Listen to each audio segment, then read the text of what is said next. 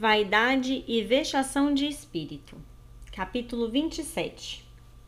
Marila, voltando para casa em uma noite do final de abril, depois de uma reunião da Associação de Caridade, se deu conta de que o inverno havia terminado com o emocionante prazer que a primavera nunca deixa de dar, tanto aos mais velhos e mais tristes, quanto aos mais jovens e mais felizes. Marilla não era dada a análise subjetivas de seus pensamentos e sentimentos. Ela provavelmente imaginava que estava pensando nas senhoras da Associação de Caridade e nas caixas de doações para os missionários e no novo carpete da sacristia. Mas sobre essas reflexões havia uma consciência harmoniosa de campos vermelhos exalando névoa de um roxo claro ao pôr do sol, de longas e pontudas sombras de abetos caindo sobre o bosque depois do riacho, de imóveis bordos repletos de botões carmesim em volta de um charco que os refletia com um espelho, de acordar no mundo com um alvoroço de vibrações ocultas sobre a céspede cinza. A primavera espalhara-se pela terra e, e a passada sóbria e de meia idade de Marila era mais leve e mais rápida por conta desta alegria profunda e primeva. Seus olhos se fixaram afetuosamente em Green Gables, espiando por entre as árvores e refletindo a luz do sol que batia nas suas janelas em várias pequenas coruscações de glória. Marilla, enquanto passava a andar mais rápido pela trilha úmida, pensou que de fato era uma satisfação saber que ia para casa encontrar um fogo que estalava energicamente e uma mesa bem posta para o chá em vez de ir para o frio conforto das antigas noites de reuniões da Associação de Caridade antes de Anne ter chegado em Green Gables. Consequentemente, quando Marilla entrou na cozinha e viu que o fogo estava apagado e que não havia sinal nenhum de Anne em qualquer lugar, ela com razão se sentiu decepcionada e irritada. Ela dissera a Anne que se certificasse de deixar o chá pronto às cinco da tarde mas agora ela precisaria se apressar para tirar seu segundo melhor vestido e preparar a refeição antes que Matthew voltasse depois de arar o campo. Vou dar um jeito em Anne assim que ela voltar para casa, disse Marilla com tristeza, enquanto talhava gravetos com uma trinchante e com mais vigor do que era estritamente necessário. Matthew chegara em casa e estava pacientemente esperando pelo chá em seu canto. Ela estava adiando por aí com Diana, escrevendo seus contos ou ensaiando diálogos ou alguma outra baboseira desse tipo, sem jamais pensar sequer uma vez no horário ou em suas tarefas. Ela simplesmente precisa ser repreendida de forma curta e repentina em relação a isso. Não me importa que a senhora Alan diga que ela é a criança mais inteligente, inteligente e doce que já conheceu. Ela pode até ser inteligente e doce o bastante, mas a cabeça dela é repleta de disparates e nunca se sabe que forma eles vão tomar quando tornarem a irromper. Assim que ela supera uma fixação, logo arruma outra. Pronto, lá vou eu dizendo exatamente a mesma coisa que me deixou muito irritada com a senhora Rachel Lynn quando ela disse isso hoje na Associação de Caridade. Fiquei de fato muito feliz quando a senhora Alan defendeu Anne Pois se ela não tivesse feito isso, sei que eu acabaria dizendo algo severo demais para Rachel diante de todos. Anne tem muito de, muitos defeitos, Deus sabe disso, e estou longe de negar isso. Mas sou eu quem a está criando, e não Rachel Lind, que acharia defeitos no próprio anjo Gabriel, caso ele morasse em Avonlea. De qualquer modo, Anne não tem nada que sair de casa desse jeito depois que eu disse a ela que ficasse em casa essa tarde e cuidasse das coisas. Devo dizer que, apesar de todos os defeitos dela, nunca vi ser desobediente ou não confiável antes, e lamento muito que agora esteja agindo assim. Bem, eu não sei, disse Matthew, que, sendo paciente e sábio e, acima de tudo, faminto, havia julgado que seria melhor deixar Marilla desabafar sua ira livremente, tendo aprendido por experiência que ela terminava mais rápido qualquer tarefa que tinha que fazer sem ser incomodada por uma discussão inoportuna. Talvez você esteja sendo apressada demais em seu julgamento, Marilla. Não diga que ela não é confiável até que tenha certeza de que ela lhe desobedeceu. Talvez tudo tenha uma explicação. Anne é ótima em dar explicações. Ela não está aqui depois que eu lhe disse para ficar em casa, retrucou Marila. Acho que ela vai achar isso difícil. Acho que ela vai achar difícil dar a isso uma explicação que me satisfaça. E é óbvio que eu sabia que você ficaria do lado dela, Matthew, mas sou eu quem a crio e não você. Já estava escuro quando o jantar ficou pronto e ainda não havia sinal de Anne. Cruzando apressada a ponte de troncos ou a trilha dos amantes, ofegante e arrependida, com uma sensação de ter negligenciado suas tarefas. Marila lavou e guardou a louça com tristeza. Em seguida, buscando uma vela para iluminar seu caminho até o porão, subiu até o frontão leste para buscar a vela que geralmente ficava na mesa de Anne. Acendendo-a, virou-se e encontrou Anne deitada na cama, de cara virada para os travesseiros. Misericórdia, disse a espantada Marila. Você estava dormindo, Anne? Não, foi a resposta abafada. Então, está se sentindo mal? indagou ansiosamente Marila, indo até a cama. Anne afundou-se mais ainda nos travesseiros, como se desejasse se esconder eternamente dos olhos dos mortais. Não, mas, por favor, Marila, vá embora e não olhe para mim. Estou nas profundezas do desespero e já não me importa quem é o melhor aluno da classe, ou quem escreve a melhor redação, ou quem canta no coral da escola dominical. Coisas pequenas desse tipo não têm importância agora, pois presumo que jamais poderei tornar a ir a qualquer lugar. Minha carreira foi encerrada. Por favor, Marila, vá embora e não olhe para mim. Onde já se viu uma coisa dessas? Quis saber a desconcertada Marila. Anne Shirley, o que houve com você? O que você fez? Levante nesse instante e me diga. Nesse instante, estou dizendo. Pronto, o que foi que houve? Anne escorregara para fora da cama em desalentada obediência. Olhe só para o meu cabelo, Marila, sussurrou ela. Portanto, Marila ergueu sua vela e olhou detidamente para o cabelo de Anne, que cujas mechas grandes desciam pelas costas dela. Ele de fato tinha uma aparência estranha. Anne Shirley, o que você fez com seu cabelo? Ora, ele está verde. Aquela cor até poderia ser chamada de verde, caso fosse uma cor deste mundo. Era um verde bronze estranho e sem brilho com mechas aqui e ali do vermelho original para aumentar o efeito espantoso. Nunca na vida Marila virá algo tão grotesco, grotesco quanto o cabelo de Anne naquele momento. Sim, está verde, gemeu Anne, e eu achava que nada podia ser pior do que cabelos vermelhos. Mas agora sei que é dez vezes pior ter os cabelos verdes.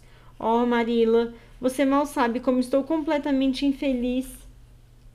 Mal sei como você conseguiu fazer isso, mas tenho a intenção de descobrir, asseverou Marila. Desça já para a cozinha. Está muito frio aqui em cima. E conte-me exatamente o que você fez. Faz algum tempo que estou esperando que algo de estranho aconteça. Faz dois meses que você não se mete em nenhuma encrenca e eu sabia que uma nova estava por vir. Então, o que fez com o cabelo? Pintei ele. Pintou? Pintou seu cabelo? Anne Shirley, você não sabia que isso era uma coisa péssima de fazer? Sim, sabia que era um pouquinho ruim, confessou Anne, mas achei que valeria a pena ser um pouquinho ruim para me livrar dos cabelos vermelhos. Só pesei o custo, Marilla. Além disso, pensei em me comportar extremamente bem de outros modos para compensar.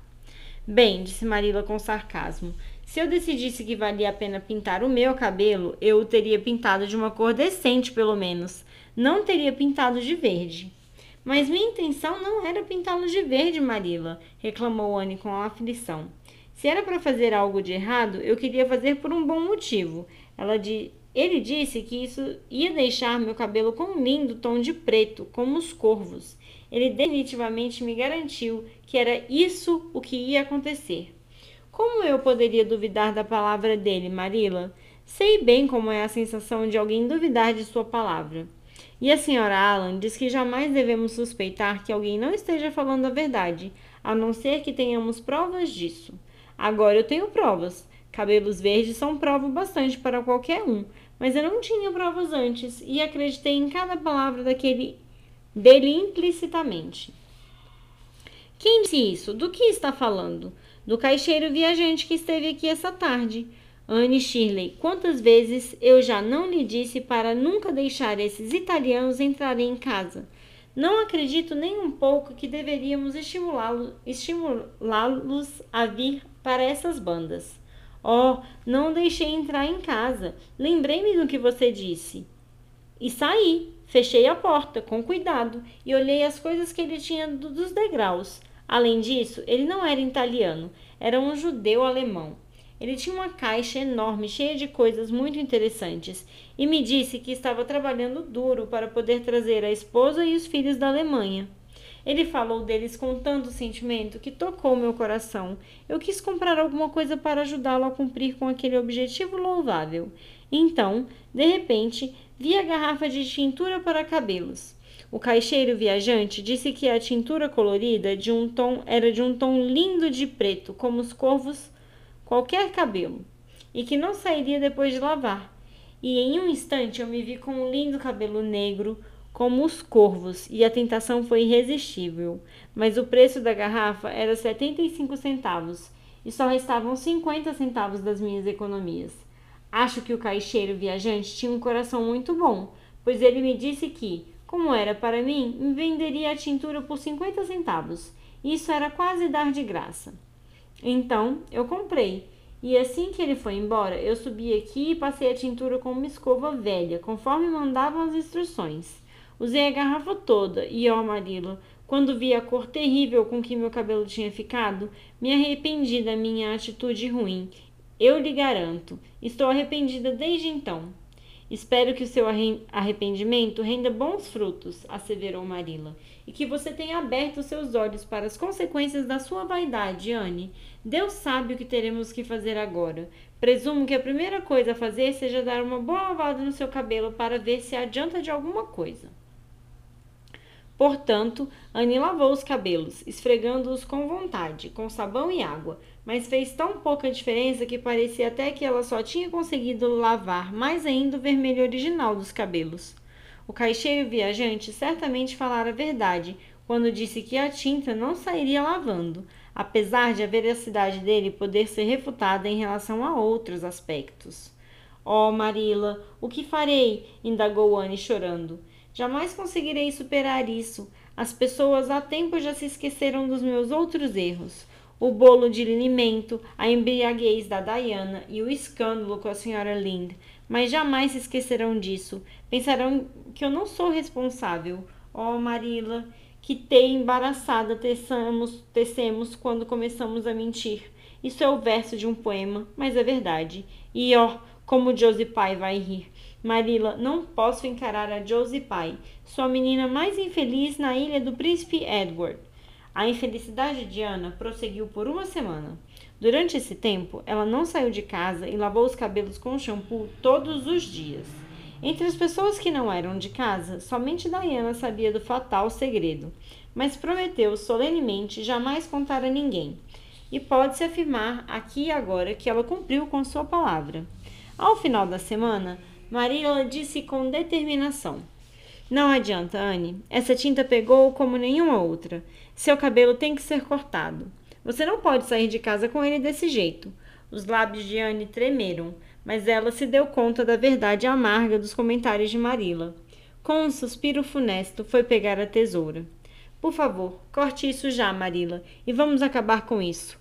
Oh, sinto que meu coração está partido. Que aflição nada romântica é essa. As garotas nos livros perdem os cabelos por conta de um frenesi ou vendem-nos para conseguir dinheiro para uma boa causa. E eu tenho certeza que não me importaria tanto se estivesse perdendo os cabelos por algum desses motivos.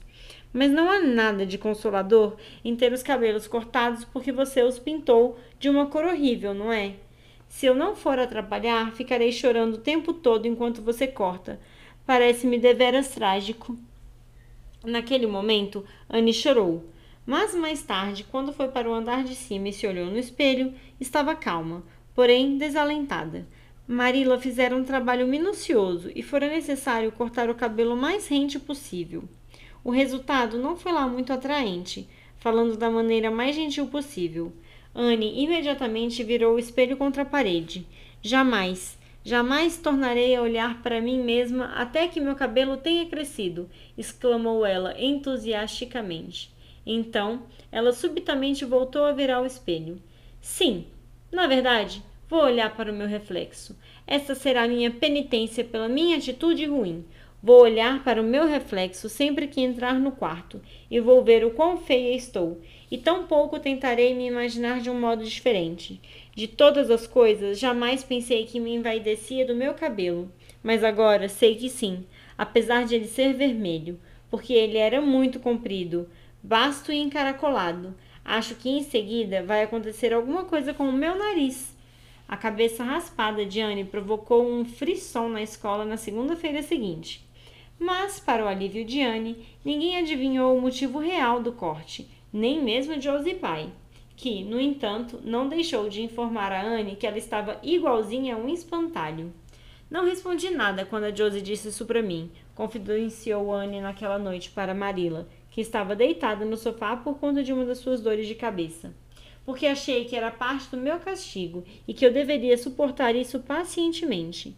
É duro ouvir que você se parece com um espantalho, e eu queria retrucar, mas não fiz isso. Simplesmente lancei para ela um olhar de desdém e em seguida perdoei. Sentimos-nos muito virtuosos quando perdoamos alguém, não é mesmo? Tenciono devotar todas as minhas energias para ser boa depois disso, e jamais tornarei tentar ser bonita. É claro que é melhor ser boa, eu sei disso, mas às vezes é muito difícil acreditar em uma coisa, mesmo que você a saiba. Realmente quero ser boa, Marilla, assim como você e a senhora Alan e a senhorita Stacy, e crescer para fazer jus à sua criação. A Diana diz que quando meu cabelo começar a crescer, eu deveria amarrar na minha cabeça uma fita de veludo preto com um aço em um dos lados. Ela diz que acha que vai ficar muito bonito. Vou chamá-lo de Barrete. Sou romântico demais, mas estou falando demais. Marila, sua cabeça dói? Minha cabeça está melhor agora, mas estava péssima essa tarde. Essas minhas dores de cabeça estão ficando cada vez piores. Vou precisar ver um médico em relação a isso. Quanto à sua tagarelice, já não sei se me importo. Acostumei-me demais a ela. O que era a maneira de Marila dizer que gostava daquela tagarelice.